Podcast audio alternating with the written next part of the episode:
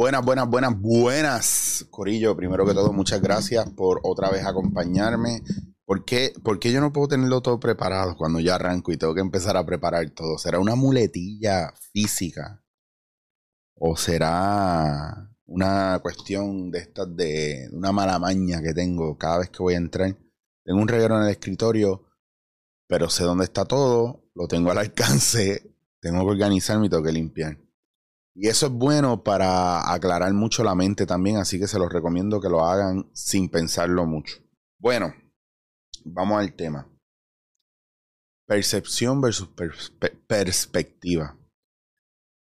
Uno de los problemas grandes de la humanidad ahora mismo es que la gente vive en una burbuja.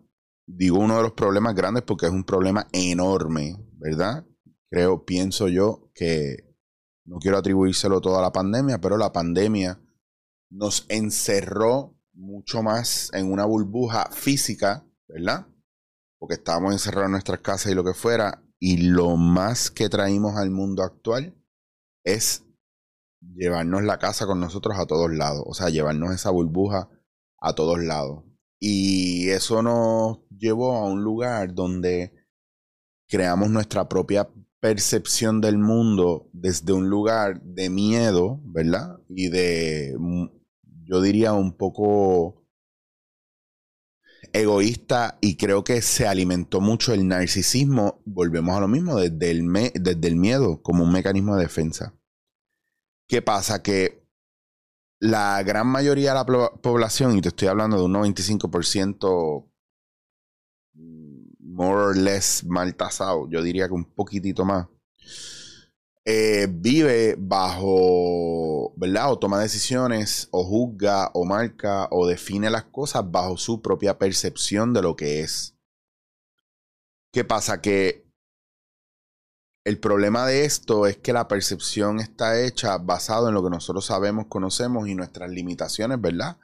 hacia lo que es de conocimiento popular o tradicional de nosotros mismos. Por ejemplo, no sé si ustedes han, escuchado alguna vez cuando, cuando usted le dice algo a alguien y le dice o lo acusa de algo y le dice, claro, lo que pasa es que cuando tú hiciste esto, tú lo hiciste para hacerme sentir de esta manera. Y la persona podría haberle contestado, ¿verdad? En algún momento, si no es real, decirle, no, estás mal, eso es tu percepción. Pero yo no lo vi de esa manera, yo lo hice por esta otra razón y tú percibiste esto porque no es la primera vez que te pasa y pensaste que eso era lo que iba a pasar. Que es parte un poco de lo que pasa con, el trauma, que el, el, la, como te digo, la ilusión del trauma es que el peligro todavía persiste. Entonces viene la gente, especialmente en pareja, eh, estas mujeres o estos hombres que no salen con este tipo de otros hombres u otras mujeres porque hacen X o Y y eso significa que como su ex van a hacer X esto y lo otro. Entonces ya por percepción y por, por primero por lo que han aprendido y por lo que han vivido, hay una percepción de que hay una proyección de que esto es lo que va a pasar. Y yo percibo, basado en lo que yo sé, en lo que yo siento, en lo que yo he vivido, que esto va por esta línea. Entonces eso evita que usted tenga una perspectiva amplia y ya perspectiva es hacia afuera de lo que podría ser. Entonces, cuando usted busca la definición de perspectiva, manera de representar uno o varios objetos en una superficie plana que da idea de la posición, volumen y situación que ocupa un en el espacio con respecto al ojo del observador. Miren esto, dice Eric, pero eso no tiene nada que ver. Ejemplo, la perspectiva supone la contemplación del mundo desde un solo punto de vista, desde un ojo único que abarca todo el panorama. Mientras que la percepción nos da una posibilidad de ver el panorama, sino de percibir basado en lo emocional y en lo vivido, que no permite nosotros ampliar la perspectiva, sino darlo por sentado desde la percepción. A lo que voy es que no es lo mismo decir, yo voy por aquí porque he sentido que esta es la manera de hacerlo.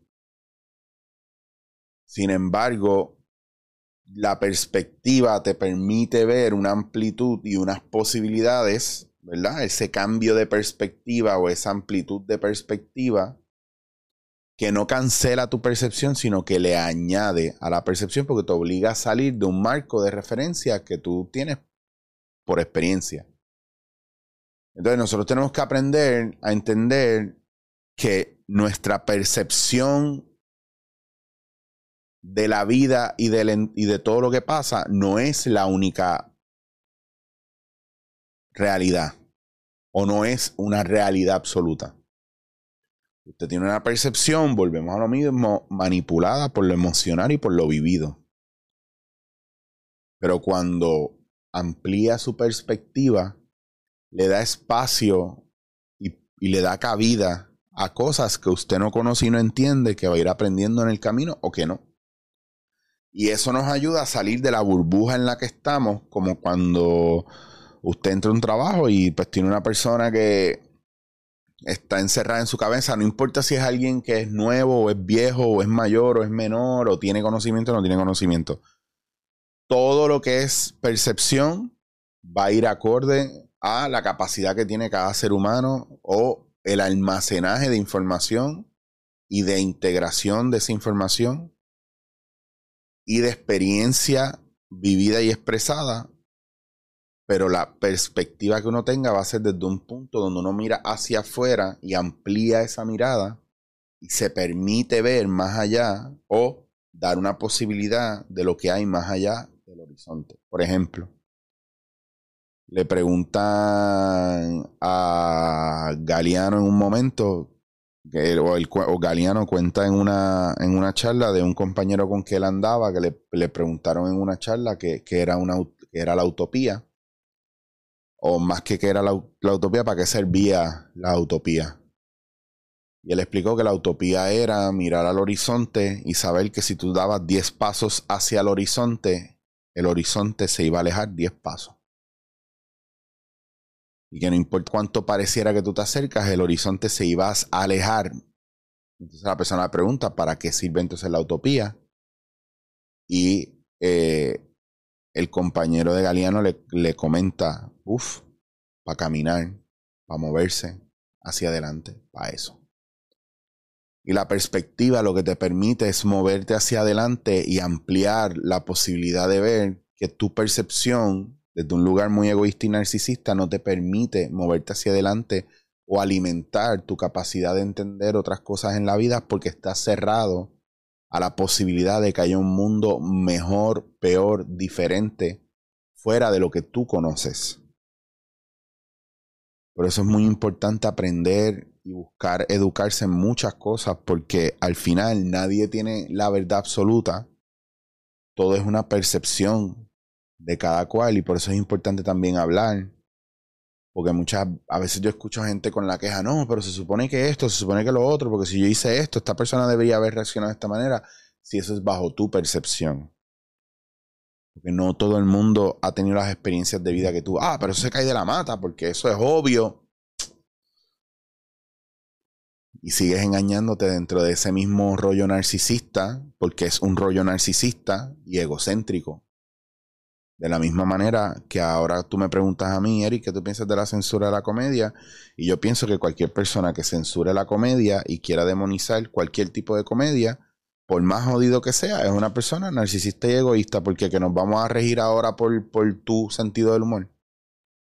Es el tu sentido del humor, el único sentido del humor bueno en el mundo y que puede regir el mundo entero. Volvemos a la percepción para ti, Y muchos de estos movimientos se mueven por agendas narcisistas de personas que creen que están haciendo el bien, pero cualquier persona que quiere cambiar el mundo desde un lugar donde no se ha trabajado y desde un lugar de violencia y desde un lugar de odio y de y de castración y de censura. Y lo digo yo mismo porque yo me he visto en esas posiciones y todos nos hemos visto en esa posición donde pensamos que, ah, pues el reggaetón es una mierda y hay que erradicarlo completo y que se jodan todos esos cabrones. No. Si está es porque es el reflejo de algo. Que te guste o no te guste es una cuestión de gusto a eso mismo, pero bueno, bajo la percepción del mundo y de mucha gente, eso es lo que es y es lo que funciona. Ahora bien, quienes controlan el mundo, que son el porciento más bajito de gente, son los que tienen perspectiva. Porque han visto mucho más de lo que nosotros hemos visto. Porque han creído en cosas que han podido probar. Y porque en su cabeza la manera de controlar y manejar las masas ha sido efectiva. ¿Por qué? Porque han llenado un mundo de información que manipula la percepción de cada cual. Y si usted no se trabaja a usted mismo, usted no va a ser capaz de pasar por esos controles y esos algoritmos físicos, emocionales y espirituales que se repiten una y otra vez. Y usted piensa que usted está bien y que usted lo sabe todo. Y ese pensar de que usted está bien y usted lo sabe todo y lo que usted dice es la pura jodida verdad, es lo que lo tiene usted estancado donde usted está porque no es capaz de ampliar la perspectiva porque usted decide vivir en la burbuja de su propia percepción. No voy a decir más nada. Ahí está. Ya se los dije todo.